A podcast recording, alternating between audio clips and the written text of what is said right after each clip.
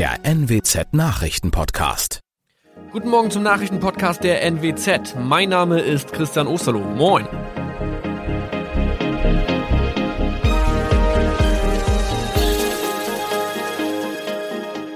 Und das sind unsere regionalen Nachrichten am Morgen.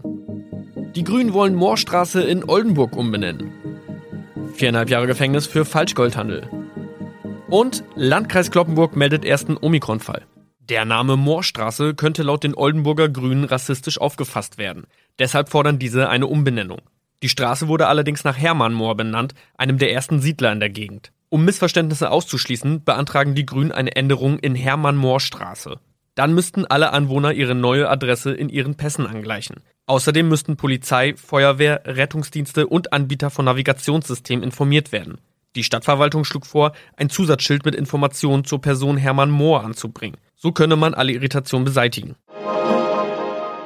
Tobias G. musste wegen dem Verkauf von Falschgold am Mittwoch vor das Landgericht Oldenburg. Nachdem der Schortenser bereits im Mai zu einer Freiheitsstrafe von mehr als drei Jahren in Jever verurteilt wurde, betrieb er seinen Handel auf eBay Kleinanzeigen weiter. Das wog bei der Verhandlung schwer auf. Der 27-Jährige schrieb in die Inseratsüberschrift das Wort plated, was so viel bedeutet wie überzogene und nur vergoldete Ware. Da im weiteren Anzeigentext aber die Rede von einem Reinheitsgrad war und die abgebildeten Goldbarren eine Seriennummer trugen, handelt es sich hierbei um eine Täuschung. Tobias G. wurde zu viereinhalb Jahren Haft verurteilt. Ein weiterer Fall der neuen Omikron-Variante ist am Mittwoch im Nordwesten bekannt geworden. Der Kreis Kloppenburg bestätigt, dass eine Frau bei ihrer Rückreise aus Südafrika am Hamburger Flughafen positiv getestet wurde. Sie befindet sich weiterhin in Hamburg in Quarantäne. Da die Frau im Landkreis Kloppenburg lebt, sei auch das Gesundheitsamt Kloppenburg für diesen Fall zuständig. Zuvor gab es bereits bestätigte Omikron-Fälle in der Wesermarsch und im Kreis Leer. Das waren unsere Nachrichten aus der Region. Weitere aktuelle News aus dem Nordwesten finden Sie wie immer auf NWZ Online. Und Aktuelles aus Deutschland und der Welt hören Sie jetzt von unseren Kollegen aus Berlin. Vielen Dank und schönen guten Morgen. Ich bin Maja Däne und das sind heute unsere Themen aus Deutschland und der Welt. Nach dem AstraZeneca-Impfstopp warten auf die Entscheidung der Europäischen Arzneimittelbehörde.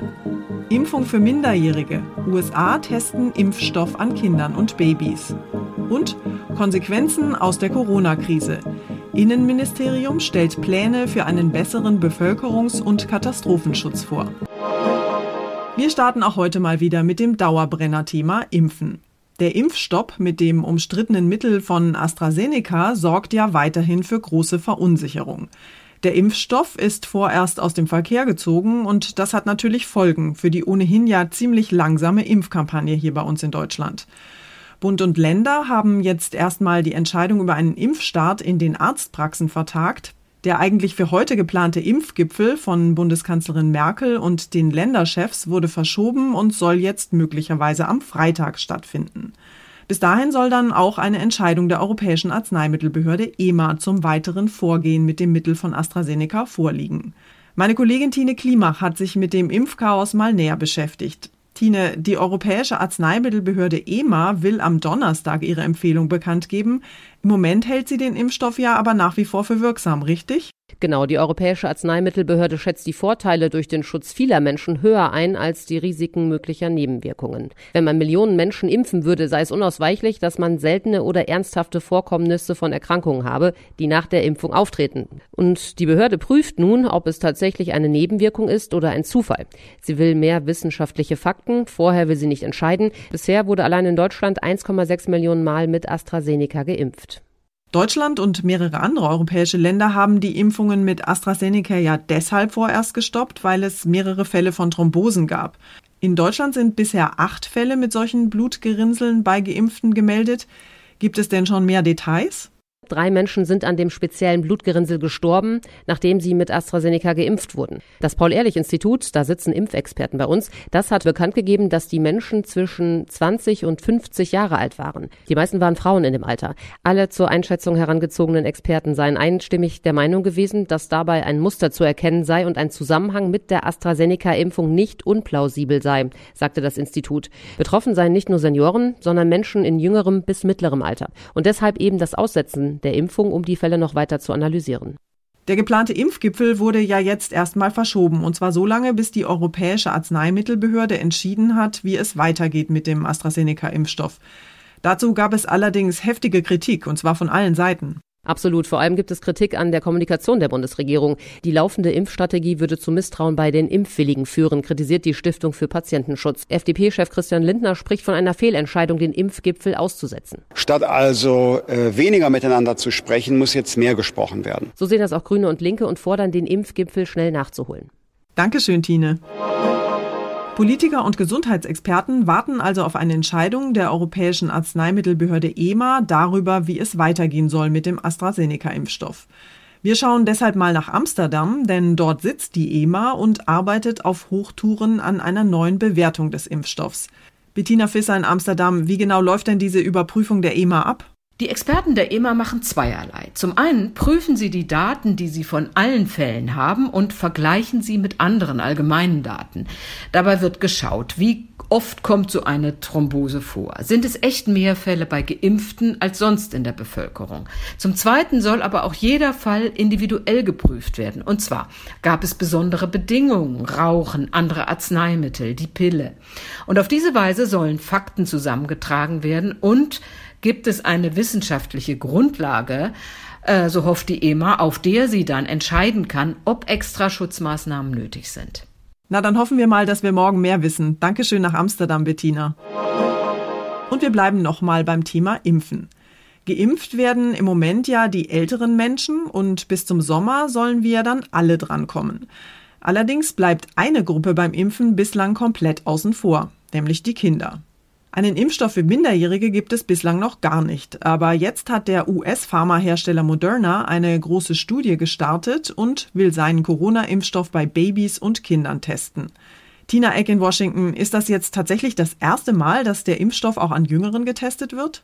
Äh, ja, Moderna hat seinen Impfstoff äh, schon seit längerem an Teenagern getestet, aber jetzt geht es eben wirklich an die jüngeren Altersgruppen, genauer gesagt äh, Kinder zwischen sechs Monaten und zwölf Jahren. Da werden in den nächsten Wochen rund 7000 Versuchskaninchen mit kleineren Dosen geimpft, wieder im Abstand von vier Wochen. Bislang war Modernas Mittel in den USA hier nur für Erwachsene ab 18 Jahren zugelassen und wurde aber immerhin schon mehr als 50 Millionen Mal verabreicht. Und immer mehr Staaten hier senken nun auch eigenmächtig die Altersgrenzen für die Impfungen. In Alaska und Mississippi wird nun schon ab 16 Jahren geimpft und Ohio will auch bald nachziehen mit dieser Regelung. Seit einem Jahr operieren Politik und das öffentliche Leben in Deutschland ja Corona-bedingt im Katastrophenmodus. Und an vielen Stellen ruckelt es ganz gewaltig. Damit wir künftig besser auf Krisen vorbereitet sind, soll das Bundesamt für Bevölkerungsschutz und Katastrophenhilfe eine größere Rolle spielen. Die konkreten Pläne dazu stellt Innenminister Seehofer heute vor. Zu wenig Geld, Personal und Befugnisse. Bisher ist das BBK ein zahnloser Tiger und auch die Erfolge fehlen. Der nationale Warntag im Herbst zum Beispiel war ein Desaster. Damals gab es viel Ärger, aber auch davor war Innenminister Seehofer unzufrieden mit der Behörde.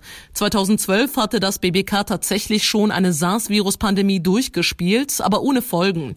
Eigentlich hätten die Länder anschließend Masken und Schutzanzüge bereithalten sollen, genau die, die im letzten Jahr dann fehlten. Zoe Tassovali, Nachrichtenredaktion. Unser Tipp des Tages heute für alle Selbsttestkäufer. Neben FFP2-Masken und Desinfektionsmitteln gibt es seit neuestem ja auch Corona-Selbsttests beim Discounter oder in der Drogerie. Zumindest theoretisch. Tatsächlich sind die Tests nämlich meistens sehr schnell ausverkauft. Alternativ kann ich die Tests natürlich auch online bestellen. Allerdings sind derzeit jede Menge Betrüger im Netz unterwegs, die die große Nachfrage ausnutzen. Mein Kollege Jan-Henner Reitze aus der Serviceredaktion hat das Geschäft mit den Selbsttests mal näher unter die Lupe genommen. Jan-Henner, worauf muss ich denn achten, wenn ich online einen Corona-Test bestellen will? Das Wichtigste ist, sich Zeit nehmen. Immerhin spart man ja die Zeit loszugehen und sich etwa beim Discounter dann gegebenenfalls auch noch ärgern zu müssen, weil die Selbsttests wieder mal ausverkauft sind. Googeln und sich dann schnell beim erstbesten Treffer bis zur Zahlung durchklicken ist keine gute Idee. Bei Fake-Shops kann man auch landen, wenn man auf einen Google-Treffer weit oben in der Liste klickt. Da weit vorne zu landen haben die Betrüger drauf. Die Seite, auf der man kaufen möchte, sollte man sich also ganz in Ruhe anschauen. Es gibt ja generell beim Online-Shoppen so ein paar Merkmale, an denen ich seriöse Anbieter erkennen kann. Woran kann ich denn beim Kauf von Corona-Tests sehen, ob es sich möglicherweise um einen Fake-Shop handelt? Man kann schauen, was der Online-Shop sonst noch so anbietet. Sind das auch Produkte aus dem medizinischen Bereich oder ganz andere? Wenn ja, sollte einen das stutzig machen. Auch wenn die Selbsttests viel billiger angeboten werden als überall sonst. Und klar, das Prinzip erst bezahlen und dann kommt die Ware ist auch immer ein schlechtes Zeichen. Das gilt also bei Vorkasse per Überweisung oder Zahlen per Kreditkartendaten. Im Impressum kann man sehen, wie der Anbieter heißt, ob er seinen Sitz im Ausland hat, was wieder ein Alarmzeichen sein sein könnte. Und den Anbieternamen googeln bringt vielleicht Beschwerden von anderen zutage, die schon auf Betrug reingefallen sind. Mal angenommen, ich habe Selbsttests bestellt, die sind aber nie angekommen bei mir, weil ich ganz offensichtlich auf einen Fake-Anbieter reingefallen bin. Kann ich denn dann wenigstens irgendwie mein Geld zurückkriegen? Ja, das ist schwierig. Die Betrüger holen das überwiesene Geld schnell von ihren Konten und lösen die auch gerne auf. Aber man kann Überweisungen ja rückgängig machen. Wenn das Geld auf dem Empfängerkonto noch greifbar ist, kann das klappen. Das gilt auch, wenn man per Kreditkarte bezahlt hat. Da muss man aufpassen, dass sich die Betrüger mit den Daten später nicht noch mehr Geld holen und alle Belege des ganzen Fake-Kaufs aufheben, damit zur Polizei oder zur Verbraucherzentrale gehen, hilft eventuell zumindest, dass nicht noch mehr auf den unseriösen Anbieter reinfallen. Und zum Schluss machen wir heute mal ein bisschen Affentheater. Die Corona-Krise nervt nämlich nicht nur uns Menschen, sondern auch unsere Affenverwandten im Zoo. Die müssen wegen des Lockdowns vielerorts seit Monaten ohne Besucher auskommen und langweilen sich sehr. In Tschechien haben sich deshalb jetzt zwei Tierparks ein Unterhaltungsprogramm für ihre Schimpansen ausgedacht. Über zwei Großbildschirme können sich die Affenfamilien im Zoo von Brünn und einem 150 Kilometer entfernten Safari-Park ab sofort gegenseitig beobachten. Bei den Tieren kommt das offenbar super an. Unsere Schimpansen gehören zwar schon zu den Senioren, aber jede Neuheit ist für sie interessant, sagt eine der Schimpansenpflegerinnen. Manchmal geben die Affen vor ihren Artgenossen mit ihrem leckeren Essen an oder sie gucken den Pflegern im anderen Zoo beim Saubermachen zu. Die menschliche Verwandtschaft kann sich das Affentheater auch anschauen und zwar noch mindestens bis Ende der Woche täglich über einen Internet-Livestream. Das ist sicher besser als jede Netflix-Serie. Das war's von mir für heute. Ich bin Maja Däne und wünsche Ihnen allen einen entspannten Tag. Tschüss und bis morgen.